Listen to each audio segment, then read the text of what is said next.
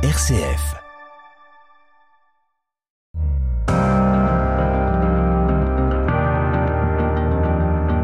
RCF, les racines du présent.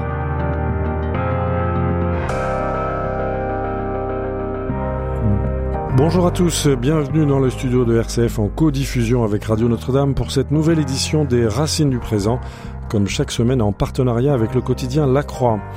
Grégoire Kaufmann, bonjour.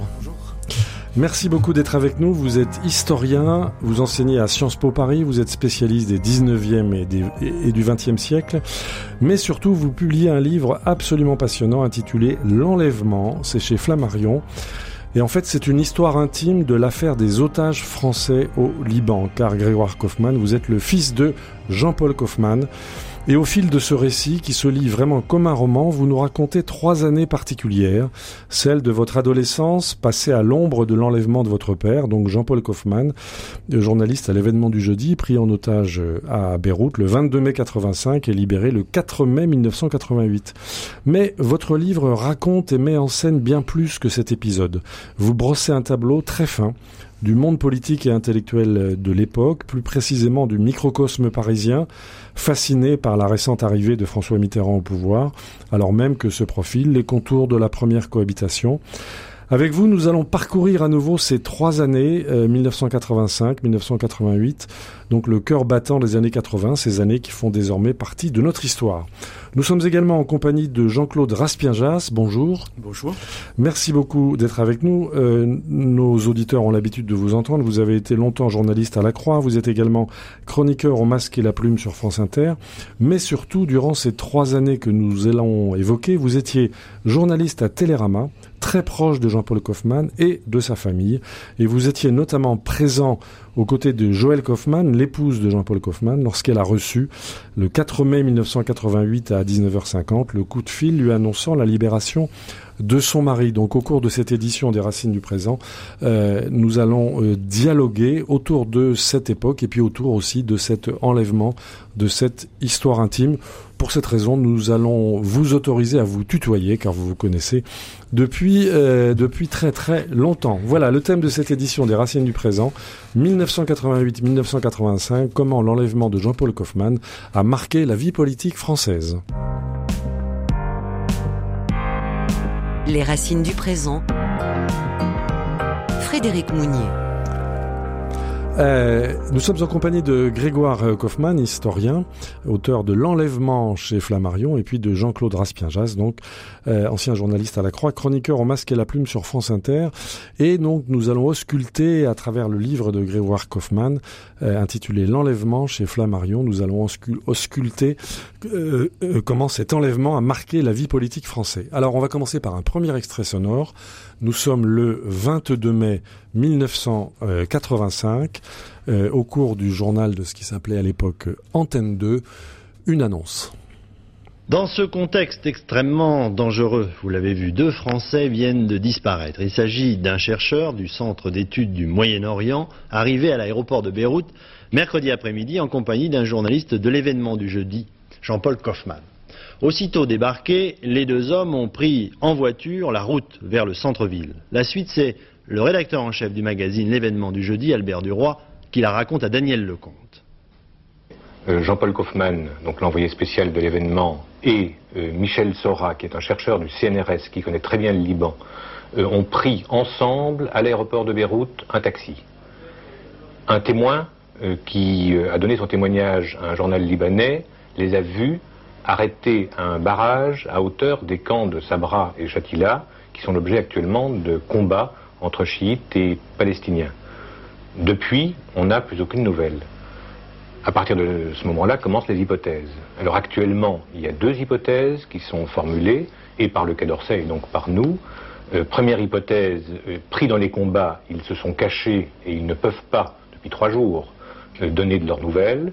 Deuxième hypothèse, ils ont été enlevés par un mouvement, par un groupuscule, tout à fait indéterminé, puisque aucune revendication n'a été formulée. L'ambassade de France à Beyrouth a pris contact avec les principaux mouvements de diverses obédiences. Tous ont démenti avoir procédé à l'enlèvement, tous l'ont condamné, mais il y a tellement de groupes euh, incontrôlés à Beyrouth actuellement que tout est possible. Le problème, c'est que actuellement, et le gouvernement français et nous-mêmes, euh, on ne sait pas très bien euh, ce qu'on peut faire dans la mesure où la situation à Beyrouth est d'une confusion extrême. On ne sait même pas à qui s'adresser pour essayer d'avoir des nouvelles. Voilà, nous étions le 22 mai 1985. À ce moment-là, Grégoire Kaufmann, vous qui êtes le fils de Jean-Paul Kaufmann, vous écrivez Beyrouth venait de s'inviter dans la famille. Ce fut un instant sismique où les choses de la vie quittent leur cadre de perception ordinaire. Ce furent pour nous des années couleur d'étain. Vous, quel souvenir vous conservez de cette annonce, Grégoire Kaufmann? Le souvenir euh, d'un week-end de Pentecôte euh, ensoleillé où nous étions partis avec mon frère, ma mère et ma grand-mère euh, passer trois jours dans notre maison de campagne des Brodières en Sologne. Et il y avait déjà dans la voiture une forme de tension puisque je sentais ma mère très énervée. Euh, souvent, les, les, les, enfants ont des antennes pour comprendre qu'il se trame quelque chose dans le monde des adultes. Et euh, il y avait euh, un énervement palpable euh, dans cette voiture qui nous conduisait euh, vers cette maison en Sologne. ça, c'était le samedi matin. car la veille, ma mère avait appris que la disparition de son mari. Mais elle avait appris totalement par hasard par un, un, un ami journaliste à l'AFP euh, qu'elle avait appelé pour un tout autre motif. Et euh, donc ce jeudi soir, hein, donc euh, le, ma mère euh, apprend que son mari n'a jamais regagné son hôtel dans le centre de, de la capitale libanaise et surtout dès cet instant-là, on lui donne des consignes très précises et l'injonction, c'est l'injonction au silence. Surtout, n'en parlez pas, n'en parlez pas à vos enfants, n'en parlez pas à votre belle famille, gardez ça pour vous. Donc, elle ne vous en a pas parlé? Non, non. C'est-à-dire pendant euh, pendant deux jours, euh, euh, trois jours, on a, elle a, elle a dû tenir secrète cette information. C'est terrible. très angoissante pour elle parce qu'elle avait des consignes en fait. il fallait pas en parler parce que dans ce type de situation, mmh. tout se joue prétendument dans les premières heures, les premiers jours. Euh, en gros, on lui avait fait passer le message, le message suivant euh, les services sont au charbon, il faut leur faire confiance. Donc euh, surtout bouche cousue. Bouche Mais c'était pas le genre de votre mère, Joël Kaufmann, de se taire. C'était une femme qui avait l'habitude de parler haut et fort. C'était une militante. Alors pendant trois jours, elle a, elle a, elle a observé scrupuleusement cette, cette injonction au silence. Quand euh, le dimanche, donc euh, on vient d'entendre euh, du roi qui, qui s'exprime à ce sujet, le dimanche, eh bien, on est dans cette maison de campagne et puis les adultes, enfin, ma mère et ma grand-mère essayent de faire en sorte qu'on n'écoute pas la radio parce qu'on sent qu'il y a quelque chose qui se mhm. joue à la radio. Et en fait, on, on saisit au vol certains éléments du flash d'info.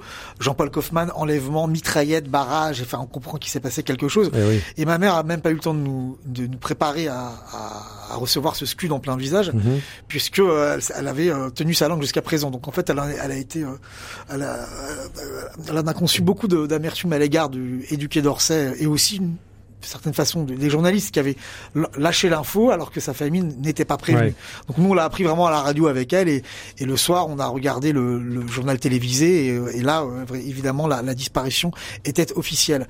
Mais ma mère euh, dès ses premiers jours en fait a compris que euh, voilà euh, l'épouse euh, était en quelque sorte euh, ignoré, négligé par les fonctionnaires du Quai d'Orsay, et que euh, Jean-François Kahn, à l'événement du jeudi, il était à l'époque le patron de ce titre, avait été prévenu deux jours plus tôt, mais on n'avait même pas jugé bon de ah prévenir l'épouse, en fait. Donc, euh, dès ce moment-là, elle, sent qu'il y a quelque chose euh, qui, ne va pas. Alors, on et c'est à ce moment-là qu'elle va se changer d'attitude. Voilà. Et radicalement, dans une autre euh, radicalement et on va voir que les, trois années qui vont s'écouler vont être euh, consacrées intégralement par elle et puis par vous aussi et par le cercle d'amis dont faisait partie euh, Jean-Claude Raspien-Jazz vont être vont être consacrés à la à créer de l'écho, à faire du bruit et à faire en sorte que Jean-Paul Kaufmann ne soit pas oublié. Alors Jean-Claude Raspien-Jazz, vous connaissiez Jean-Paul Kaufmann avant qu'il ne soit enlevé et son fils Grégoire explique dans son livre L'enlèvement chez Flammarion que ce journaliste n'était pas du tout un reporter de guerre. C'était un amateur de Bordeaux,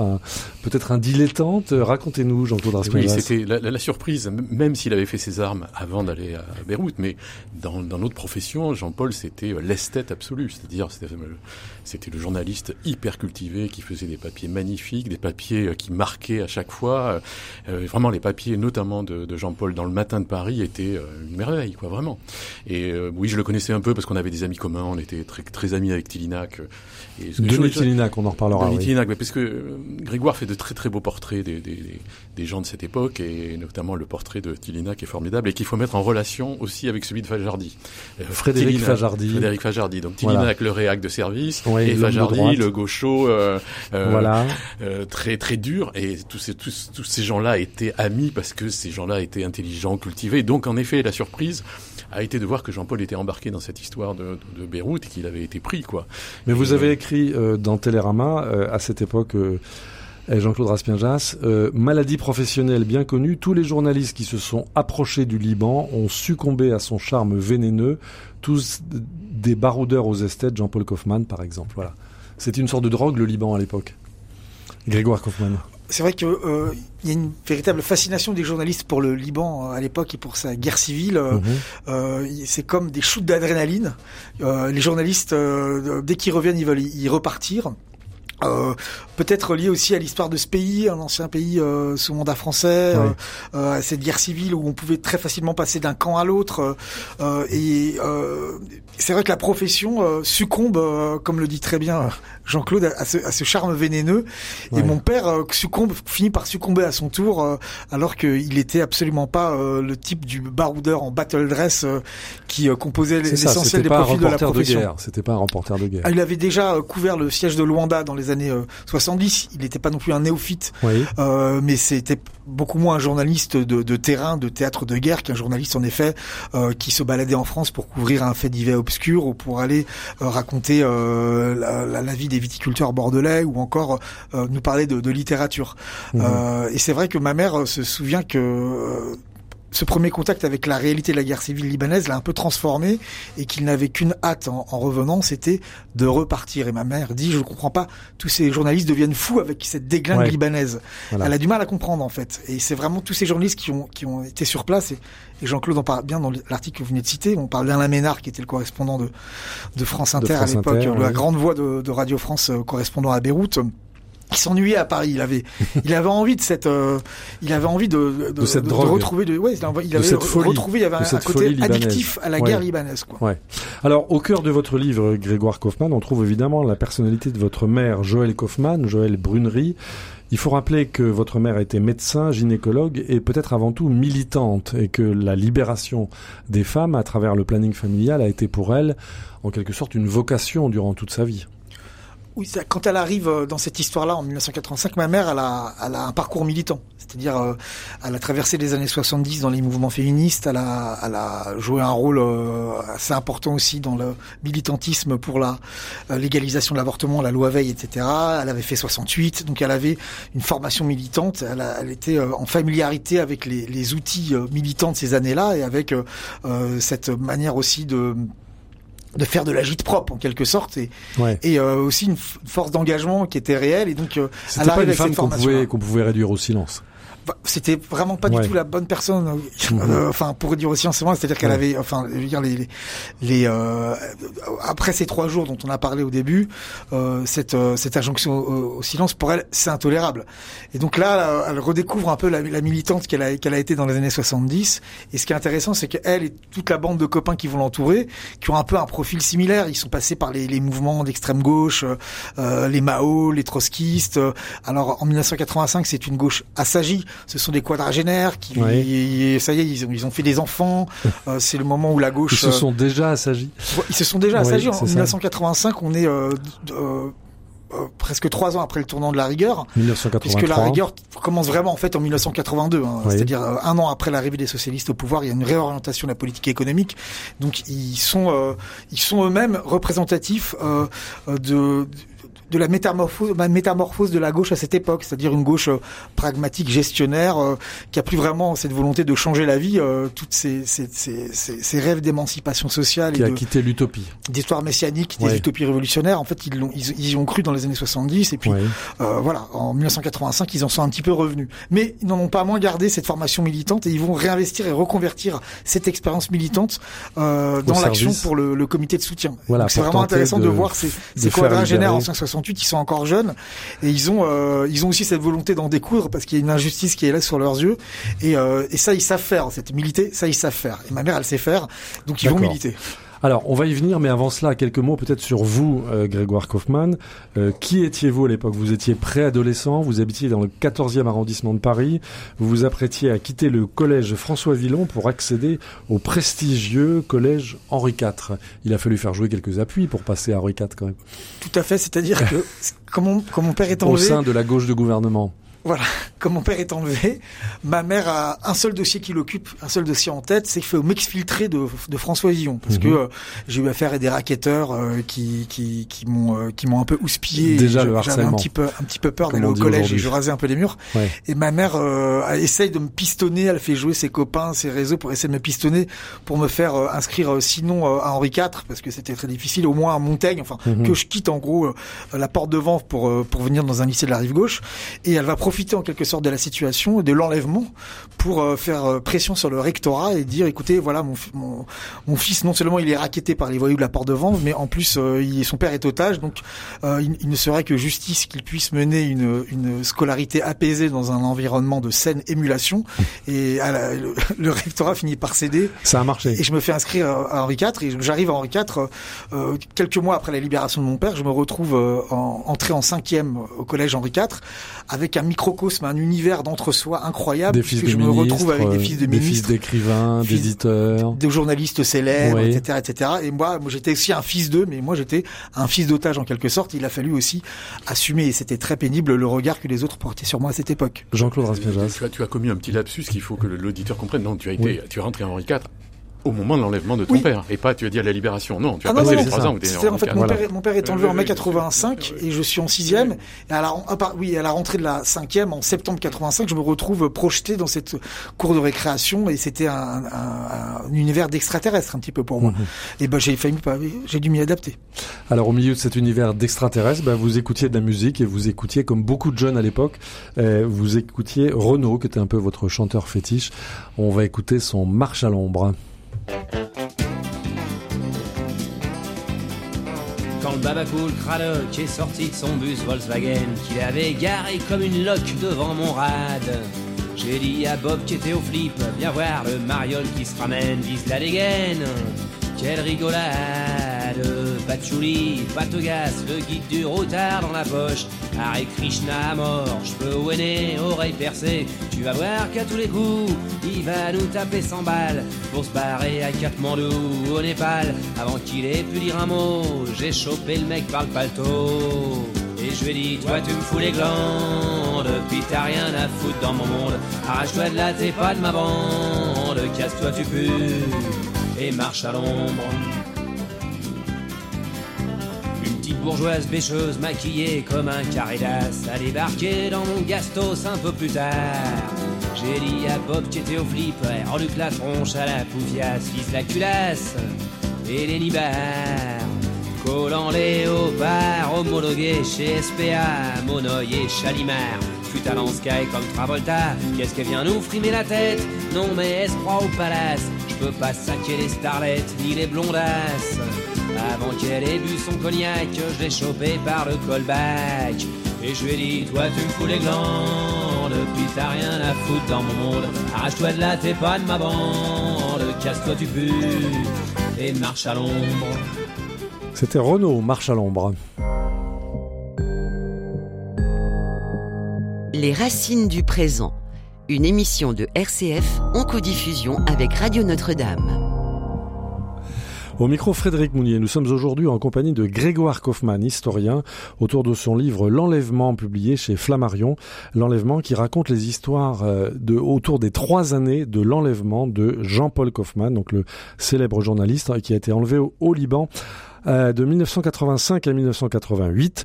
Et donc euh, Grégoire Kaufmann, dans ce livre absolument passionnant intitulé euh, L'enlèvement chez Flammarion, eh bien raconte à la fois la chronique intime de ces années-là pour lui et sa famille et sa mère Joël Kaufmann, et puis aussi il nous décrit le paysage politique de l'époque, cette gauche de gouvernement. Alors Grégoire Kaufmann, tout de suite après l'enlèvement, assez rapidement, votre mère, vous le disiez, a retrouvé ses réflexes de militante. Elle a créé très rapidement avec d'autres euh, un comité, les amis de, Jean-Paul Kaufmann. Euh, Il y avait qui là-dedans? Comment ça a fonctionné? Racontez-nous. Il y avait d'abord cette sociologie d'anciens euh, gauchistes euh, Ouais. assagis euh, que je viens de décrire avec euh, ma mère et ses copains, ses copines féministes, euh, l'architecte Michel Cantal-Dupart qui était à l'époque chargé par Mitterrand de penser le Grand Paris avec Roland Castro. Mhm. Il y avait des personnalités également comme Fajardi qui était narco-maoïste, auteur de romans noirs, etc., etc. Ça, c'était, on va dire, la majorité du comité de soutien. Mais il y avait également, ce qui était un peu intéressant, c'est que mon père avait ses jardins secrets. C'est-à-dire, euh, euh, il avait sa vie de journaliste. C'était un, un journaliste aussi, euh, un critique littéraire. Donc, euh, euh, il avait euh, au fil, euh, au fil de sa carrière de journaliste littéraire, rencontré un certain nombre de, de romanciers qui n'étaient pas forcément euh, euh, issus de cette euh, mouvance politique. C'était pas tous des gens de gauche. De la gauche, comme l'a dit Jean-Claude. euh, voilà, Oui. parfois il y a Tillinac, c'était l'écrivain Oui. chiracien, euh, le, le, le réac de terroir, service. Il finira par écrire un livre qui s'appelle Le bonheur d'être réac. C'était Mhm. pas forcément les, les amis qu'on voyait à la maison. Et si, finalement, le, le, le, jardin secret de mon père s'ouvre pour euh, bah, accueillir aussi ces personnalités qui viennent donner un coup de main au comité de soutien. Alors euh, il y a des il y a des romanciers comme Tillinac, mais il y a aussi toutes ces tous ces viticulteurs du Bordelais, euh, tous ces euh, tous ces euh, propriétaires, euh, bah, je sais pas, à Château Lingebage, etc., à l'Ursalus, Ouais. à Château Yquem, qui viennent donner un coup de main. Jean-Michel aussi- Caz. Jean-Michel Caz, oui, heureusement Qui est que décédé ouais, récemment. Tout à fait. Jean-Michel Caz, essentiel parce que c'est lui qui Ouais. fait un peu la jonction entre le comité de soutien et les autres euh, et les autres viticulteurs du Bordelais. Il y a aussi, voilà, cet élan de solidarité qui est aussi euh, une solidarité financière, hein, parce que ces, ces viticulteurs ont, ont également aidé, aidé ma mère en faisant euh, des chèques pour financer l'action militante, etc., etc. Donc voilà, il y avait une sorte de patchwork entre différentes figures, euh, avec euh, voilà ces, ces, ces anciens euh, gauchistes énervés, euh, des, des, des personnalités un peu improbables comme Tillinac, et puis euh, euh, Caz, qui était le, le patron de, de Château Lingebage, et puis finalement cette petite bande va, va marcher ensemble et, et ça va ça va bien se passer. Ils et, vont plus se quitter pendant trois ans. et pendant pendant trois ans, Jusqu'à la libération. Jean-Claude Ra- Raspien-Jas, vous conservez quel souvenir de cette petite bande? Alors moi j'étais un peu à l'extérieur, c'est-à-dire je faisais Mhm. mon métier de journaliste et j'étais pas réellement au comité de soutien, donc je faisais de temps en temps des incursions, mais j'étais pas dans toutes les réunions de la péniche parce qu'à un moment le comité de soutien s'est installé sur une péniche qui est des Grands Augustins et, et, et moi je faisais un peu la chronique un peu de, de ce qui se passait, mais un peu de l'extérieur, c'est-à-dire j'intervenais euh, quand ça me paraissait essentiel de de- Mhm. d'en parler au journal. Alors, euh, Mais oui, mais pour répondre à votre question, Oui. je me souviens quand même de cette ébullition euh, multiforme avec des personnalités tout à fait étonnantes. Mais surtout, ce qui domine au-delà du comité de soutien, moi, dans mon souvenir, c'est vraiment euh, l'action de Joël, quoi, l'énergie de Joël. Et d'ailleurs, si je peux juste ajouter quelque chose, c'est que j'ai oublié de citer évidemment parmi les, les, les, les premiers, euh, enfin militants du comité, ce sont également des journalistes. C'est-à-dire il y a aussi toute la bande de l'événement du jeudi. Et puis c'est vrai qu'il y avait aussi ces, ces, Jean-François ces Kahn. journalistes, Jean-François Kahn, etc., Marie-Dominique Lelièvre. Il y avait aussi ces journalistes qui souvent ne faisaient que passer pour faire un reportage, comme Jean-Claude Raspien-Jas. Et c'était leur action était très précieuse pour nous, parce que l'idée de ma mère, c'était qu'on en parle, qu'on en parle, qu'on ne les oublie jamais. Et pour donner l'exemple de, de Jean-Claude, euh, c'était un rôle extrêmement précieux à Télérama, euh, parce que euh, c'était lui qui était chargé de, de couvrir le dossier des otages. Et c'est vrai que moi, en travaillant dans les archives du comité de soutien, j'ai pu prendre la mesure de, de la force de frappe des articles de Jean-Claude, parce que quand il faisait un article sur ma mère, il y avait des dizaines et des dizaines de lettres de soutien qui arrivaient Mhm. immédiatement au comité, Et que parfois vous avez avec la coupure de presse Ouais, euh, du, du, du, du- découpé dans le journal parce que c'était l'article de Jean-Claude. ouais. Donc ces journalistes, c'était eux aussi qui faisaient euh, euh, en sorte que l'action militante puisse vivre, parce que sans eux, sans ces relais-là, Mhm. le comité ça, ça aurait pas été possible. Donc on avait, on avait comme ça ces relais dans la presse, et c'était aussi grâce, grâce à eux que ma mère pouvait euh, euh, bah, euh, faire en sorte que euh, les otages on parle d'eux et qu'on ne les oublie pas. Alors votre mère, Joël Kaufmann, s'est évidemment trouvée dans une situation extrêmement singulière, extrêmement complexe, puisque on se souvient qu'à l'époque au Liban, il y avait une véritable industrie du kidnapping, il y avait le, Hezbollah, euh, l'Iran, la Syrie, l'Irak, enfin tout ça euh, euh, kidnappait, revendait, prenait en otage, c'était extrêmement extrêmement tendu. En France, donc, c'était la gauche au pouvoir. Vous venez de décrire ces intellectuels de gauche qui ont décidé de mener un combat. Il a fallu mener un combat contre le silence et aussi, d'une certaine façon, contre les autorités françaises. Votre mère a été reçue à plusieurs reprises par François Mitterrand à l'Élysée. Elle a eu d'exécrables relations, si je vous ai bien lu, avec Roland Dumas au Quai d'Orsay. Ça se passait comment? Très mal avec Roland Dumas parce que dès les premiers rendez-vous, il a fait montre d'une morgue, d'une arrogance et, et ses colères étaient terribles aussi. Ma mère se souvient des colères de Dumas. De Dumas, on, la voyait souvent revenir euh, en pleurs à la maison après ses rendez-vous au Quai d'Orsay. Et puis, il lui disait pas la vérité. Euh, euh, il y avait ce mensonge permanent. On ne pouvait pas lui faire confiance. il a été, il a laissé un très mauvais souvenir dans la famille Roland Dumas. D'ailleurs, en faisant des recherches un petit peu sur lui, quand j'ai mhm. retrouvé sa, sa, trace dans les archives, j'ai essayé de me documenter, documenter un peu sur Roland Dumas. J'ai essayé de trouver des éléments qui auraient pu le tirer vers le haut, mais malheureusement, je n'ai pas trouvé. Euh, elle était reçue également par Mitterrand. Oui. Ça ne veut pas dire que les services de Dumas n'étaient pas au travail pour essayer de, de, résoudre la situation et de les faire libérer, mais c'était aussi une manière, euh, une absence d'empathie, une, une, sécheresse de cœur lorsqu'il recevait ma mère au Quai d'Orsay. Et ça, c'est quelque chose qui a été euh, très brutalement vécu par ma famille. Euh, Avec François Mitterrand, ça se passait Ça se passait mieux. évidemment, il faut aussi imaginer que rencontrer Mitterrand pour ma mère, c'était très impressionnant. Et, et, oui, pour elle, c'était un peu une icône. Quand je pense compte tenu de son histoire politique à elle. Tout à fait, bien sûr, évidemment. Elle était à la Bastille en 81 en, fêtant sa victoire. Euh, et en même temps, Mitterrand a bien, bien compris, je pense aussi, qu'il avait affaire à des à des, des, militants qui étaient finalement assez proches de lui et euh, il leur donnait le change par de, de euh, des propos réconfortants, de vagues promesses, une tranquille aménité, en mhm. sentant bien qu'il avait devant lui quand même des gens qui étaient un peu acquis euh, à, à, son action politique. Et puis il y avait Michel Cantal Dupart, donc qui était le président du comité des, des amis de Jean-Paul Kaufmann dont j'ai parlé et qui lui était connaissait déjà bien Mitterrand puisqu'encore une fois il était un peu l'urbaniste en titre de la Mitterrandie avec avec Roland Castro. Donc il y mhm. avait aussi ces réseaux de Cantal du Parc qui sont des réseaux monde, vraiment très proches du Parti socialiste. À l'époque, il est Cantal est très proche de Védrine, de Bianco, euh, il est de, Bianco, de, de, de Orsena, etc., etc. Orsena qui travaille déjà à l'Élysée. Les, les, relais de Cantal du Parc ont été très précieux aussi parce que mhm. ma mère, grâce à lui, a pu rencontrer tous ces gens-là. Et alors votre mère décide de prendre le taureau par les cornes. Elle se rend à Beyrouth, rien de moins, et elle vous emmène. La première fois, elle fait le voyage en juin 1985 toute seule. Et puis en décembre 1985, euh, en effet, elle nous emmène, euh, mon frère et moi, mais aussi Cantal Dupart et, et puis le euh, du roi de l'événement du jeudi et aussi mes grands-parents. Enfin, on fait ce voyage à Beyrouth. C'est surréaliste. Qui est en pleine guerre civile. Et pourquoi on fait ce voyage on, on, sait bien qu'on va pas revenir avec notre père, hein, mais l'idée c'était de mobiliser les médias derrière ce voyage, de faire en sorte qu'on en parle. Encore une fois, cette manière aussi de, de faire en sorte qu'on n'oublie jamais les otages et aussi ma mère en se rendant sur place avec la famille euh, se disait bah, Jean-Paul peut-être du fond de sa geôle euh, euh, va être tenu au courant de, notre présence. On sera mhm. bien après qu'en effet il avait il avait appris notre présence à Beyrouth et qu'évidemment ça lui a fait chaud au cœur. Mais c'est vrai que ce voyage à Beyrouth était un souvenir. moi j'avais j'ai fêté mes 12 ans le 25 décembre à l'hôtel Cavalier de Beyrouth et je me souviens au milieu de la guerre civile de ces immeubles grêlés d'impact de balles, de ces, mhm. de ces chars qui euh, circulaient au milieu des carrefours gadoueux. Euh, je me rappelle des, des milices, euh, des gros bras du mouvement Amal mhm. chargés de notre, sécurité. Et je me souviens surtout de cette scène, on était un peu claquemurés dans notre chambre d'hôtel, mon frère et moi. On n'avait pas le droit de sortir alors qu'il y avait une salle de jeux vidéo juste en face et nous on n'avait qu'une seule envie, c'était d'aller jouer à Super Mario Bros. Mais on n'avait pas le droit de sortir de l'hôtel. Et je me rappelle de ce soir, donc on était dans cette chambre, on s'ennuyait, on se bagarrait, on sautait sur les lits. Et puis mon frère me dit viens voir, viens voir et on va à la terrasse et là on voit dans le ciel des éclairs qui strient le ciel et c'était des tirs d'artillerie mhm. quoi. C'était la guerre en fait. On a vu la guerre aussi sous vos euh, yeux. Sous nos yeux. Alors même que vous saviez que votre père était probablement à proximité. On savait qu'il était quelque part dans Beyrouth. Ouais.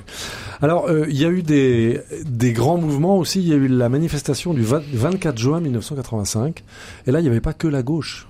La, cause de votre père a, a fédéré bien plus largement, Grégoire Kaufmann ma mère a toujours euh, veillé à ce qu'il euh, y ait une forme d'œcuménisme qui préside en fait euh, à, l'action du comité. Il fallait pas s'enfermer dans sa niche de gauche, mais bien au contraire essayer de faire venir au comité des personnalités de droite. il y en a eu certaines qui ont été d'une solidarité formidable. Chaban-Delmas, Jacques Toubon, Carignon, ils ont été très présents. Toute une époque. Voilà, exactement. oui. Gérard Longuet, qui après la cohabitation deviendra ministre des Postes et des télécommunications. Puis de la Défense, plus tard. Euh, paye la note de téléphone du comité de soutien parce qu'il y a des appels qui sont passés sans cesse à, Beyrouth. La note est astronomique. Donc il y avait aussi ces petits gestes de solidarité qui venaient autant de la droite que de la gauche, quoi. Et puis il y avait surtout cette idée qu'il fallait rassembler tout le monde sauf le Front National évidemment, Oui, et qu'il fallait qui, rassembler qui tout le à monde. l'époque était tout petit. euh, qui commence à progresser. Ce Oui. sont les années de bah, d'ascension du Front National, avec Mitterrand qui favorise cette émergence Avec la proportionnelle. pour diviser la droite et refédérer, Ouais. la, refédérer la gauche autour du pôle antiraciste. Et Ouais. c'est le moment, non, au contraire, c'est le moment de la grande peur suscitée par le Front National, Mhm. puisque c'est en, en, en 1984 que Le Pen fait sa grande émission télévisée qui va le, qui, où il va passer dans les sondages quasiment de 1% à 10%. Et puis surtout, il, va, il y a eu les européennes de 84 où là, il commence vraiment à s'imposer élec- électoralement. Et on est aussi à l'époque de SOS Racisme. Voilà, il y a cette, Mhm. Voilà, euh, touche pas cette grande peur du retour du fascisme qui Mhm. investit les mentalités, et notamment à gauche, quoi. Qui donne d'ailleurs aussi à ces gens de gauche un nouveau motif de croire et d'espérer, puisqu'ils ont en quelque sorte abandonné la lutte des classes et ils vont, euh, voilà, maintenant euh, militer euh, Mhm. euh, avec SOS Racisme contre contre Le Pen et ses séides. Et donc l'histoire du combat euh, pour la libération de votre père s'inscrit pleinement dans cette histoire Elle est politique totalement française. contemporaine, contemporaine Voilà. et de l'ascension du Front National Mhm. et de et de l'émergence d'SOS Racisme. Euh, c'est exactement à la même époque, quoi. Alors, euh, parmi les, les hommes publics euh, qui, qui soutiennent la cause de votre, de votre père, Jean-Paul Kaufmann, il y a le regretté Pierre Desproges. On va entendre l'une de ses très nombreuses et regrettées, il faut le dire, chroniques de la haine ordinaire. C'était le 24 février 1986. Cette chronique était sobrement intitulée Joël. Je lui signifiais sévèrement ma réprobation pour cet engouement cocardier quand le téléphone fit quoi sonna. C'était Joël Kaufmann, la femme de Jean-Paul. Je devrais dire la femme sans Jean-Paul. Car elle ne vibre, ne bouge, ne se désole et ne se démène qu'au fond du trou sans fin de cette absence intolérable qui lui mange la vie. Elle me demandait de venir éventuellement l'après-midi même sur la péniche amarrée sous le pont-neuf, où est installé le comité de soutien à Jean-Paul Kaufmann et aux autres otages. Elle donnerait une conférence de presse à 16 heures pour souligner le début du dixième mois de détention de son mari et de Michel Seurat, du douzième mois pour Fontaine et Carton. En règle générale, je ne manifeste jamais mes sentiments, mes idéaux, mes combats en public, sauf quand c'est payé. J'aime mes pauvres, j'aime mes déshérités, j'ai des opinions, mais je m'interdis le plus souvent de les exhiber en public, persuadé qu'il y a toujours une certaine impudeur à montrer son cœur à tous les passants pour pas un rond, alors qu'on se fait rétribuer pour leur montrer justement son cul. Et puis, je suis bien trop maladivement individualiste pour manifester à plus de un. Mais là, je ne sais pas pourquoi, je ne résiste pas à Joël Kaufmann. Elle me bouleverse à force de ne jamais s'effondrer. Elle, va faire libérer son bonhomme parce que neuf mois, ça suffit comme ça, faut pas pousser. Allons, allons, ouvrez-moi cette porte et brisez-moi ces barreaux. Joël Kaufmann me fait un peu penser à une autre femme que je connais, qui a un cancer et qui va guérir, parce que moi, vous comprenez, la mort, hein, ça va comme ça, j'ai quand même pas que ça à faire. Une question, cependant, me hantait. Cher Joël, est-ce que vous distribuez des autocollants sur votre péniche? Elle me dit que oui. J'allais donc à sa conférence de presse. Il faisait un froid bleu sur Paris, et sur la Seine, un de ces vents qui pincent et bleuissent et foulent aux pieds les espoirs de Monsieur Thermolactyle. Joël nous a fait du vin chaud avec de la cannelle. Il y avait là, tassés comme des oiseaux frileux, dans le nid de ce bateau ventru, des journalistes aussi bronzés que célèbres, un architecte émouvant, un avocat humain, d'autres journalistes pâles et moins connus, et puis cette poignée de jeunes gens incroyables et bénévoles qui se shootent à l'espoir quand d'autres se fixent à l'héroïne. Joël est montée sur le pont pour lire son communiqué à la presse. Elle est là, elle nez rougi par la bise et les yeux pétillants, sombres, farouches du désir d'en finir avec ce calvaire inhumain jonché d'inquiétude mortelle et du désert de lui. Pendant que les gens d'Antenne 2 montent leur caméra baladeuse, afin de l'enregistrer, elle me prend par le bras et se met à rire en me montrant le pont neuf. Elle me raconte que quand Christo a emballé l'ouvrage, il s'est montré un peu ennuyé de la promiscuité forcée de son œuvre avec cette péniche placardée de photos des otages. Vous comprenez, madame, nous faisons la fête de la joie, vous comprenez, et vous, vous nous, montrez du drame, alors ça va pas tellement bien, c'est un peu fâcheux, vous pourriez peut-être aller plus loin avec votre péniche. Oui, c'est parfaitement authentique, et je signale que la plupart, même tous les médias, euh, étaient au courant de cette anecdote et qu'aucun n'en a jamais soufflé mot parce qu'en France, terre de couards et de faux culs, les mêmes qui se pâment devant Guernica vous feront remarquer qu'on ne mélange pas l'art et la douleur dans la même rubrique. Voilà, c'était Pierre Desproges dans ses chroniques de la haine ordinaire sur France Inter le 24 février 1986. Grégoire Kaufmann, vous rendez hommage à Pierre Desproges dans votre livre intitulé L'enlèvement, publié chez Flammarion, qui raconte les trois années de l'enlèvement de, de votre père. Vous gardez quel souvenir de Pierre Desproges? Aucun, parce que quand Oui. il est passé sur la péniche, euh, Vous étiez pas là. Je n'étais pas là, mais j'ai lu cette chronique, cette chronique ensuite, euh, évidemment. Mais ma mère, euh, à l'époque, en fait, a été très touchée. le soutien de des projets était vraiment important. Typiquement, une chronique sur France Inter comme celle-ci, ça avait aussi du sens pour elle, puisque c'était une manière bah, de lutter contre le mur du silence et faire en sorte qu'on publie, qu'on parle des Ouais. otages encore et encore. Alors, en parler encore et encore, il y a eu des moments extraordinairement durs. Le 5 mars 1986, la mort de Michel Seurat, le chercheur du CNRS, qui avait été enlevé en même temps que votre père. Vous racontez dans votre livre cette séquence absolument hallucinante euh, de la visite chez lui de l'otage Michel Seurat, euh, accompagné de ses geôliers. C'était la, la dernière rencontre qu'il a pu avoir avec sa femme chez lui, c'est bien ça? Alors, Michel Seurat vivait à Beyrouth. Il était Voilà. chercheur au CNRS et spécialiste de la du de, l'histoire moyenne-orientale. Euh, il vivait avec euh, Marie Seurat, d'origine syrienne, dont la famille était elle-même venue s'installer à Beyrouth. Il avait un appartement à l'ouest, hein, dans la dans la zone euh, musulmane, et euh, donc sa vie c'était Beyrouth. Et Marie Seurat, elle, avait sur place euh, des contacts, des réseaux. Elle parlait arabe.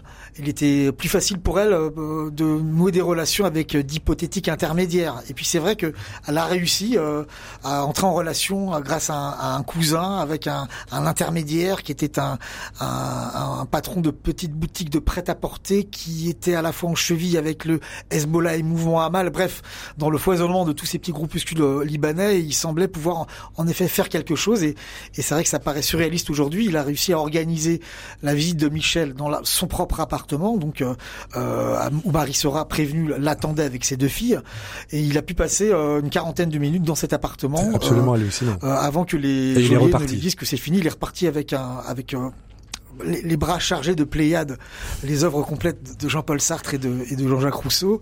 Et ce qui a été euh, ce qui a été terrible, c'est que Marie pensait qu'elle allait le revoir trois semaines plus tard, euh, si elle pouvait euh, le leur rencontrer dernière ainsi rencontre. dans une ville en guerre. Ouais. Et elle a vu la voiture euh, s'éloigner là dans, dans la nuit. Elle raconte dans son livre euh, de souvenirs que c'est bah, c'est la dernière fois où elle a vu Michel. C'est ça. Et pendant ce temps-là, vous, vous étiez en cinquième au lycée Hen- Henri IV. Pardonnez-moi, on change de registre, mais c'est le propre de votre livre aussi de de cette cette tension entre entre différentes vies. Euh, et vous racontez comment vous vous vivez ou survivez, je ne sais pas, avec les enfants de ce qu'on peut appeler la nomenclatura, les, les fils de ministres, les les fils de l'élite locale. Vous dites, nous étions demi-cancres et demi-voyous. On l'est devenu par la force des choses, puisque Oui. c'est vrai qu'à la maison, la situation était devenue un peu ingérable pour ma mère. Euh, elle était tout le temps euh, sur le pont pour euh, ses actions militantes. Elle voyageait beaucoup. Elle allait beaucoup aussi en province rencontrer les clubs de la presse pour encore une fois mobiliser, mobiliser, mobiliser l'opinion. Donc avec Alexandre, mon frère, on était parfois un peu laissés à nous-mêmes. Et de toute façon, il était difficile d'obtenir de bons résultats scolaires quand on avait des menaces de mort du djihad islamique entre deux contrôles de maths. Donc oui, ça a été un très mauvais souvenir ce, ce collège Henri IV. Faut pas non plus peut-être caricaturer euh, la sociologie de ce collège où il y avait en effet des fils de ministres et de stars de la télé et d'artistes célèbres. Mais Le présentateur euh, du journal de TF1, voilà. entre autres.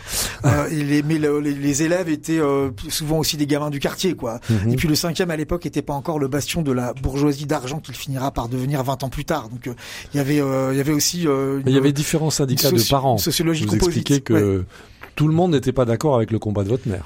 Euh, c'est surtout qu'ils en avaient assez des frères Kaufmann euh, Oui. qui euh, ne cessaient d'embêter les autres enfants, ils les empêchaient de se euh, de se concentrer sur leur travail, euh, taguaient, embrassaient les filles dans l'autobus, etc., etc. Donc ça c'était euh, intolérable pour les parents les parents de, de la PEP. La PEP c'était l'association prétendument apolitique des parents d'élèves, qui toujours en concurrence avec la FCPE qui Voilà. était plutôt les socialistes. C'est- vrai que la PEP époque. IV avait organisé une pétition pour nous faire exclure du, Oui. du collège, mon frère et moi, tellement ils en avaient assez de ces deux fils d'otages qui ternissaient la bonne réputation euh, du prestigieux rétablissement de, de la rive gauche. quoi. Toute une époque. Et puis alors, il y a eu ces, ces vidéos de votre père qui sont qui sont arrivées et qui vous ont beaucoup marqué forcément. Alors il y a eu cinq cassettes en tout. Oui. Euh, cassettes évidemment terribles et puis surtout euh, euh, on a souvent été conviés à, la vi- à les visionner avec notre mère, filmées par des caméras, en fait, euh, avec euh, mon frère et moi en train de regarder cette petite télé où, où on découvrait les images de notre père. Vous étiez aussi- consentant? Ma mère nous avait pas forcément prévenu. euh, Ouais. Ça s'est fait un peu au débeauté. Alors c'était Ouais. toujours aussi le, le dilemme de ma mère, c'est qu'elle voulait pas trop nous exposer médiatiquement. Elle voulait nous, nous protéger parce qu'il y avait aussi parfois des, des oiseaux de proie, des vautours qui s'approchaient de la famille, euh, notamment les journalistes de Paris Match, etc., etc., etc. Qui voulait acheter ou voler des photos C'est ce que vous décrivez. voilà exactement. Ouais. Il y a eu, euh, il y, avait donc cette volonté euh, à la fois de nous protéger et puis parfois il fallait quand même nous exposer euh, médiatiquement pour qu'on puisse, euh, bah, sans doute euh, susciter euh, la compassion, au moins la solidarité de l'opinion. euh, Euh, donc mon frère parfois et moi allions euh, aussi au charbon et, euh, répondions à des interviews au, journal de 20 h et le lendemain, l'arrivée dans la cour d'Henri IV, c'était pénible. Et au milieu de tout ça, il y avait des négociations parallèles menées par les pouvoirs publics français, puis par d'autres. Parfois des, si j'ai bien compris, si je vous ai bien lu, Grégoire Kaufmann, des, propositions d'otages remplaçants, des négociateurs incertains. C'était extraordinairement trouble. Oui, alors il y avait toute cette opacité, euh, tout un monde qui grouille sous la surface, hein, ce monde des services, euh, euh, du domaine des, fausses rumeurs, des intox, et puis il y avait aussi parfois ces, barbouzes qui s'approchaient, du comité de soutien et de ma mère pour, pour proposer leurs services en échange d'un passeport ou d'une contrepartie financière. Enfin, il y avait quand même, ça a attiré Vous quand même un vécu, certain nombre ouais. de drôles de pistolets Mhm. qui euh, qui avait euh, peut-être euh, tenté de profiter de le- cette situation d'épouse aux abois.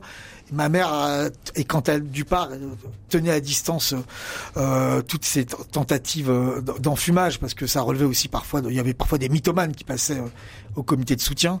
Euh, et puis on- je pense qu'on était également su- surveillés par les services, mais malheureusement j'ai pas eu accès à ces archives, bien qu'ayant tenté de les retrouver. Mhm. Et puis vous venez de l'évoquer très justement, il y a aussi dans les archives du comité de soutien que j'ai dépouillé intégralement, il y a beaucoup beaucoup beaucoup de lettres de personnes qui se proposent à remplacer mon père otage, Dont un prêtre.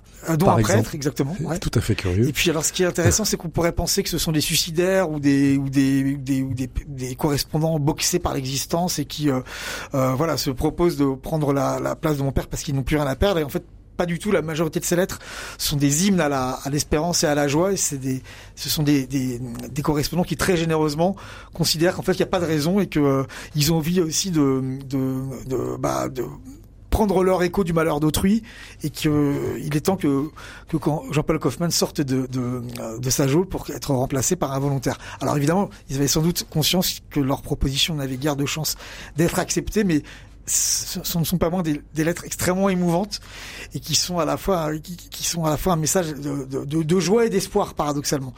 En Et, tout cas, euh, ça a voilà. contribué à vous soutenir. Exactement. Ouais. Les racines du présent. Frédéric Mounier. Nous sommes en compagnie de l'historien enseignant à Sciences Po Grégoire Kaufmann, qui est également le fils de Jean-Paul Kaufmann et qui publie un récit absolument passionnant intitulé L'enlèvement, c'est chez Flammarion. C'est donc le récit de ces trois années de captivité de Jean-Paul Kaufmann et depuis le début de cette édition des Racines du présent, nous essayons de voir avec Grégoire Kaufmann comment l'enlèvement de Jean-Paul Kaufmann a marqué la vie politique française ou comment il a été marqué par cette vie politique dans les années 88-85 qui étaient les années Mitterrand. Et puis nous sommes également en compagnie euh, de Jean-Claude Raspienjas, qui était à l'époque journaliste à, à Télérama, qui était très proche de ce dossier. Et je voudrais en venir à un moment euh, qui a été l'ultime moment, mais un moment extrêmement particulier. Nous sommes le 4 mai 1988. Il est 19h50 à la Villa Jameau, dans le 14e arrondissement. Jean-Claude Raspienjas, vous avez rendez-vous ce soir-là avec Grégoire? Non, j'ai pas rendez-vous avec Grégoire, j'ai rendez-vous avec euh, Joël, Oui. voilà, pour tout dire. Et c'est un moment très particulier ce jour-là, le 4 mai, parce que le matin même, euh, Charles Pasqua, qui était ministre de l'Intérieur, avait déclaré sur une radio, on a failli les sortir, les otages, et puis on les a loupés d'un cheveu, et maintenant c'est foutu, quoi. En gros, c'était ça. Et moi, j'avais rendez-vous avec euh, Joël euh, pour faire un papier pour le troisième anniversaire de l'enlèvement de, de Jean-Paul. Trois années, on imagine. on, on, on rentrait dans la troisième année, et donc j'avais rendez-vous avec elle pour en parler. Et évidemment, quand je suis arrivé au village Hameau, l'ambiance était vraiment pas bonne. Joël avait le moral au, au fond des, des, des, chaussettes, des- chaussettes, ouais. Et puis, euh, et puis euh, les enfants qui allaient pas fort, quoi. Et euh, donc je parle un peu avec Joël, et puis elle était évidemment sous le coup de cette déclaration de Pasqua. Et c'est Joël qui me dit, tu sais, peut-être que ce serait bien de parler avec les enfants parce qu'ils vont pas bien. Et donc le village Hameau, il y avait euh, le, le salon, et en dessous il y avait un sous-sol qui était un peu le- l'espace des enfants où il y avait la télévision. Donc je suis descendu discuter avec eux. Donc j'ai fait un long entretien avec Alexandre et, et Grégoire, qui étaient encore très très jeunes. Vous aviez quel âge, Grégoire? Bah, j'avais 14 ans. 14 ans. Et, et quand je suis remonté, j'ai évidemment témoigné à, Joël que ça allait pas fort, enfin qu'ils étaient pas, c'était pas, c'était pas extraordinaire. Et le téléphone s'est mis à sonner. Et Joël a mis le haut-parleur. Et il y a eu deux coups de fil. Et le premier coup de fil, euh, c'est une femme qui se présente et qui lui dit voilà, euh, votre votre mari vient d'être libéré. Et Joël réagit très très mal. C'est-à-dire que quand je suis arrivé à Village Hameau, déjà il y avait un type qui venait de passer, qui était une sorte d'escroc comme ça, d'aigrefin, qui était venu proposer ses services un de plus quoi. Et elle en avait ras le bol. Et donc quand premier coup de fil, Joël se met vraiment en colère en disant ça suffit et elle raccroche violemment. Et elle me dit, j'en peux plus, tu, comprends, je n'en peux plus, j'ai déjà eu tellement, on m'a tellement fait le coup. D'ailleurs, elle lui dit à cette femme, elle lui dit, écoutez, on m'a déjà fait le coup, ça suffit. Elle raccroche, elle est tellement mal. on peut imaginer. Oui, oui, elle est tellement mal ce jour-là. Et le téléphone ressonne cinq minutes après. Elle met à nouveau le haut-parleur. Et là, je veux dire que même 88-2023, euh, j'ai encore la chair de poule. C'est-à-dire que cette femme lui dit voilà, je suis la femme de, de, de Marchiani. Alors, qui est le Marchiani, c'est le, le, négociateur envoyé par Pasqua euh, avec des méthodes bien à eux pour essayer de les sortir. Un homme des services secrets, il faut le dire. Un homme des services secrets et surtout il y avait un impératif, c'est qu'il fallait qu'il les sorte avant les élections. Bref. Et, et mhm. Marchiani était l'homme de la situation. Donc elle lui dit, je suis la femme de, de Marchiani, et je peux vous dire que on les a, ça y est, il les a sortis, quoi. Et Joël ne veut pas le croire. Toujours pas, oui. Toujours pas. Et à ce moment-là, il se passe un truc absolument extraordinaire. C'est que la femme de Marchiani trouve un argument complètement étrange en lui disant je comprends tout à fait ce que vous éprouvez, mais moi aussi, je suis la maman de deux enfants. et là, Joël craque. Ah Joël accepte le truc accepte l'idée qu'en effet on elle les a sortis. Elle fend l'armure avec cet argument qui est un argument de femme. Enfin bon, et elle raccroche évidemment, on est sous le coup tous les deux de cette euh, truc. Ça fait quand même trois mhm. ans que il y en a eu des, des espoirs, des faux espoirs. Euh, et puis les, les, cassettes dont on parlait de Jean-Paul, elles étaient terribles parce qu'au fur et à mesure que le temps passait, on voyait qu'il se dégradait. C'est ça. Il se dégradait physiquement, mhm. moralement. Enfin, il y avait eu une, une vidéo quelque temps auparavant qui était assez tragique où il disait que c'était sûrement la dernière et que et qu'ils allaient mourir quoi. Et donc on est en train de discuter, je lui dis prépare-toi parce que ça va être la, la meute des journalistes va arriver, et surtout comment on fait par rapport aux enfants. Donc on s'apprête à aller leur, leur dire, et on entend un cri en bas, c'est que tous les deux sont devant la télévision, et la télévision vient de l'annoncer. Et donc c'est officiel. Cette fois-ci, on peut pas se dégager. Et alors, ils remontent tous les deux. Et là, l'image est figée en moi à tout jamais. C'est que Grégoire se précipite avec Alexandre. Donc ils sont évidemment tous choqués. Tous les trois sont choqués. Et surtout, Alexandre n'arrive plus à respirer il n'arrive plus à respirer. Il a le eh souffle totalement coupé et il est mal, quoi. C'est-à-dire, il est, physiquement mal de cette, de ce choc de cette, de cette nouvelle, quoi. Et, et, et, le soir même, ça va être après la folie dans cette maison. Grégoire, c'est vrai que Jean-Claude Raspajas, il est vraiment associé au plus beau souvenir de ma vie, au souvenir le plus marquant, le plus fort de toute mon existence, ce 4 mai 88 lorsque, lorsque j'ai 14 ans.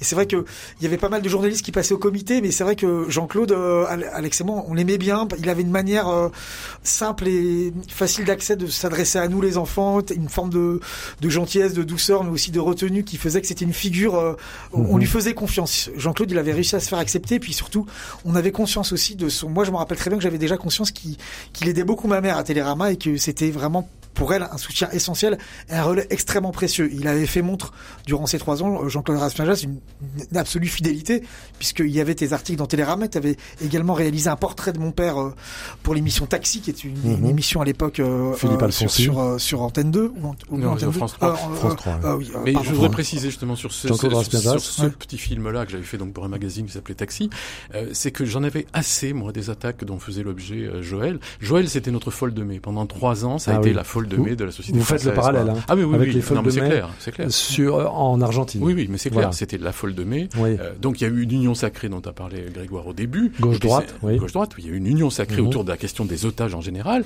Et puis cette union sacrée a commencé à se fissurer, le temps venant, la lassitude, le truc. Bah. Et même à l'intérieur de Télérama, moi je me battais comme un fou pour maintenir cette pression et j'avais contre moi une grande partie de la rédaction qui disait ça suffit, il y en a marre et surtout elle était euh, comment dire, elle avait une charge morale terrible. C'est-à-dire que les reproches qu'on lui faisait, c'est ça va, vous nous, vous, nous, cassez les pieds avec vos histoires d'otages, mais surtout vous le condamnez en intervenant sans arrêt pour les faire libérer, vous les condamnez. C'est-à-dire que vous leur donnez, vous leur donnez du prix, vous leur donnez une valeur qu'ils n'avaient pas au départ et qu'à cause de vous, vous les condamnez. Donc, mhm. je, dire, je sais pas si vous imaginez la charge morale que ça représentait. Et donc, à peu près à 18 mois, à mi-parcours, mais ça je ne savais pas. À un moment, France Inter faisait tous les matins des textes d'écrivains. Tous les matins, il y avait un écrivain qui faisait un texte sur Jean-Paul Kaufmann. Et un matin, j'ai eu l'idée de, de, faire un film à partir de ces témoignages-là, mais sur l'idée de dire, attendez, c'est notre folle de mai, elle indispose tout le monde et tant mieux, mais moi j'ai envie de montrer ce qu'est cette femme quand elle rentre le soir chez elle avec ses enfants et tout ça. Donc il n'y avait pas un mot de commentaire et quoi que ce soit. Et donc je vais aller faire un portrait de, et ça s'appelait Jean-Paul Kaufmann, La vie malgré tout. Et mmh. c'était pour montrer aussi que cette femme, elle était seule quand elle rentrait chez elle et qu'elle avait à affronter des problèmes de mère et de. Voilà. Et on a bien vu que pendant ces trois années, Joël Kaufmann a cristallisé les amitiés, les haines, les, mais les, oui, mais les ressentiments. Parfois, évidemment, euh, trois ans, il y a des, il y a des variations euh, je dirais, chronologiques et quantitatives ouais. dans le soutien. Ouais. Et ceux qui sont restés fidèles du début à la fin, euh, il y en a, il y en a quand même pas beaucoup. Et Jean-Claude en faisait partie puisque justement lui, il avait euh, choisi euh, d'épouser le combat de ma mère en, en, disant il faut en parler, en parler des otages. C'est protéger leur vie, c'est rendre cette vie aussi précieuse qu'un diamant. Et, c'est vrai qu'il y avait ce dilemme et ce débat, en parler, ne pas en parler, entrer dans le jeu des ravisseurs en en parlant, euh, ou euh, au contraire essayer de, négocier dans l'ombre, etc., etc. Il y avait vraiment euh, deux argu argumentations qui s'affrontaient, et c'est vrai que les journalistes qui sans cesse on estimait que ma mère avait raison d'en parler et qu'il fallait, il fallait pas oublier les otages, n'étaient pas si nombreux que ça. Et puis, c'est vrai que Télérama, à travers, à travers Jean-Claude mmh. Raspinjas, a été formidable de ce point de vue-là.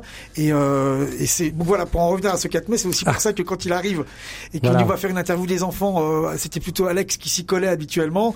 Et puis finalement, euh, comme tu le racontes dans ton article que j'ai retrouvé dans les archives, c'est vrai que c'était très émouvant de retrouver cet article. Il était bien conservé là dans les archives et, et je savais qu'il existait parce que je l'avais lu à l'époque. Oui. Et, et donc, je me suis dit, tiens, euh, j'espère qu'il est dans les archives. Il y était, il y était en effet, euh, parce qu'après Jean-Claude raconte cette, cette, cette soirée, euh, cette fin d'après-midi, cette soirée, il la raconte ensuite dans Télérama. Finalement, il fait, un, il fait un papier sur ce moment-là qu'on a vécu ensemble, quoi. Et vous, Et, vous avez arrêté de respirer comme votre frère? Non, moi je me rappelle simplement de Jean-Claude qui était en bas, de l'annonce, etc. J'ai parfois les, les, souvenirs sont un peu nébuleux, mais ce dont je me souviens très bien, c'est que Jean-Claude était là quand je l'ai appris. Et alors le lendemain, le lendemain, donc sur le tarmac de Villa-Coublet, vous avez retrouvé votre père. On va écouter Henri Sagnier au journal télévisé de Antenne 2. En attendant, revenons à la libération des trois derniers otages français au Liban. Les images se bousculent dans nos têtes et dans nos esprits. Nous sommes témoins de, grands moments de joie, d'émotion, d'interrogation aussi. Nous y reviendrons. Ce sont ces images que nous allons privilégier dans un premier temps. Ensuite, nous essaierons de comprendre pourquoi et comment on en est arrivé là.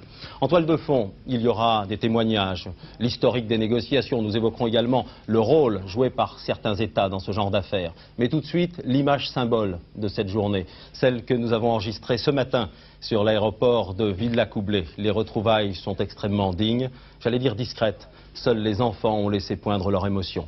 Philippe Gassot. À son arrivée, Jean-Paul Kaufmann a une hésitation. Une fraction de seconde, il ne reconnaît pas son fils Grégoire. Et trois ans, c'est une éternité pour un enfant. Quand son père est parti en reportage au Liban, il avait 11 ans. Aujourd'hui, il en a 14. Les retrouvailles ont été très dignes, presque trop, comme si des amis se retrouvaient après une longue absence. La gêne peut être d'avoir changé, vieilli, et de n'avoir plus qu'un passé lointain en commun. Seuls les enfants qui ont pendant trois ans rêvé les retrouvailles laissent passer leur trop plein de chagrin. Ce sont trois années de larmes et d'angoisse qui passent la bonde. C'est vrai, Grégoire Kaufmann, vous n'avez pas reconnu votre père? Alors, il ne vous a pas reconnu? là, le, le, le, commentaire oui. en soutien du plan séquence de cette fameuse image d'Antenne 2 euh, oui. se trompe en fait. C'est mon frère, mon petit frère qui, sur le tarmac, il y a Jacques Chirac, il y a Pasqua, il y a les journalistes, et puis il réussit à se faufiler, à courir entre les petits groupes là, essaimés sur le, sur le, sur le tarmac, et il file, il court vers mon père, et c'est vrai que mon père, voyant ce petit garçon, euh, qui n'était plus un petit garçon, enfin il avait quitté un petit garçon, il retrouve un ado. Voilà. Il a un, un moment d'étonnement, presque de recul, euh, et dans son regard, il y a cette, euh, son expression veut dire mon fils comme tu as changé. Donc il a, il a, du mal à, il y a cette seconde qui a été immortalisée par un photographe qui est une photo très forte où il a du mal à voilà il est un petit il y a une seconde adaptation quoi mmh. mais euh, c'était oui. mon frère Alexandre oui. et c'était pas moi en fait. donc il y a une petite erreur c'est pas grave du tout et alors il y avait donc euh, cet homme Jean-Charles Marchiani qui a libéré votre père pistolet au poing c'est ce que vous écrivez euh, et puis cette amitié profonde qui a qui a perduré au fil des années entre votre famille plutôt de gauche et cet homme dont le moins qu'on puisse dire, c'est qu'il était vraiment très très à droite. Oui, pour euh, Jean-Charles Marcani, on pourrait presque dire que Jean-Marie Le Pen passait pour un modéré. Hein. Voilà, c'est ce que vous écrivez. Euh, il n'avait absolument oui. pas les mêmes positions politiques que, que l'entourage des Kaufmann. Et néanmoins, on, on l'a toujours considéré depuis la libération comme un membre de la, membre de la famille, puisqu'il a libéré Manu Militaire et mon père, hein, en Mhm. effet, armé, euh, armé d'un revolver euh, face à des miliciens du Hezbollah qui étaient eux-mêmes armés jusqu'aux dents dans un parking souterrain à Beyrouth. Dire la, le symbole de la liberté, le- la première personne euh, qui, brandissant son revolver, a dit service français, service français, c'était Jean-Charles Marcani. Euh, et euh, il est vraiment devenu, en effet, comme un membre de la famille. euh, et puis, euh, on s'est aussi également, euh, on a aussi également découvert une personnalité. euh, très attachante.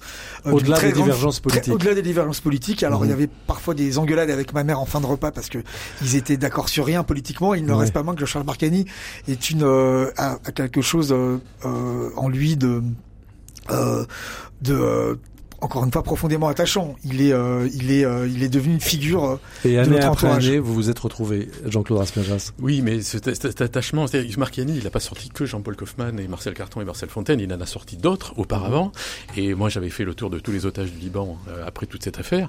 Et ceux qui avaient été libérés par Marchiani me disaient, euh, c'est à la vie, à la mort. C'est-à-dire, euh, ce type nous a sortis, ce type nous a sauvés, et il pourra nous demander tout ce qu'il voudra pour le reste de, de notre vie. On sera toujours là pour lui, quoi qu'il arrive. Donc ça s'est passé aussi avec euh, Jean-Paul et Joël Kaufmann, quoi. Et il s'était attaché à vous, c'est-à-dire que euh, moi j'ai rencontré Marchiani et, et au départ vous n'êtes que Jean-Paul Kaufmann n'était qu'un numéro d'un dossier. Parce qu'on lui avait dit il faut les sortir, il, il faut les sortir, et il ne voulait surtout rien savoir de vous. Et peu à peu, le combat permanent de Joël l'a obligé à s'intéresser réellement à la vie réelle de ce Jean-Paul Kaufmann, de sa famille et tout ça. Et il a dit à Joël plus tard, euh, c'est toi qui nous as emmerdés, quoi. C'est toi qui nous, il parlait comme ça. C'est à force de nous casser les pieds, tu nous as obligés à aller, aller, les sortir, quoi. Il fallait Oui. l'énergie de cette femme de gauche pour remuer cet ça. homme de droite, en fait, c'est ça? Ah oui, c'est assez juste, Bon. ouais, tout à fait. Grégoire Kaufmann, on arrive au terme de cette passionnante conversation. Euh, encore un grand merci pour votre livre L'Enlèvement, publié chez, chez Flammarion, qui raconte ces trois années de votre vie intime, mais aussi de la vie politique française. Une toute dernière question peut-être. Euh, écrire ce livre, on peut imaginer que ça vous a fait du bien? Bah, j'ai eu un- le sentiment euh, de reconstituer les, les, les pièces du puzzle, c'est-à-dire que j'avais des souvenirs éparses, Oui. euh, qui d'ailleurs euh, étaient parfois peu fidèles aux archives que j'ai pu retrouver. L'idée, ça a été de confronter mes, mes propres souvenirs de en préadolescent oui. aux archives et d'essayer de de comprendre cet effet de contraste aussi entre mes souvenirs et les archives. J'ai également essayé de, de croiser les sources. Et alors évidemment, il a été parfois pénible de se confronter à nouveau à, ces archives et à ces images, mais néanmoins, je me suis aussi passionné pour la décennie euh, des années 1980. Je me suis beaucoup documenté, j'ai beaucoup lu, et j'ai tenté de faire revivre à la fois mon expérience d'adolescent et puis euh, l'action du comité et aussi euh, la vie politique de l'époque. Et on peut dire que vous avez atteint votre objectif. Jean-Claude Raspajas, c'est un tout dernier mot. Oui, un dernier mot, c'est que quelques, quelques semaines après la libération de Jean-Paul, on a commencé le tournage avec Jean-Paul de son expérience d'otage et qui s'appelait Parole d'otage. Et je suis parti en Angleterre et aux États-Unis avec Jean-Paul Kaufmann quelques mois après sa libération parce qu'il menait un combat contre les opinions publiques anglaises et américaines pour aller sortir d'autres otages anglais et américains qui étaient restés là, et sur le même thème que Joël, en disant il faut en parler, il faut en parler tout le temps, il faut pas les lâcher, parce Voilà. que le problème d'un otage, c'est évidemment qu'il a peur d'être oublié ou de passer par les pertes et profits de l'histoire. Et le combat s'est poursuivi. Je rappelle le titre du livre de Grégoire Kaufmann, L'enlèvement, c'est chez Flammarion.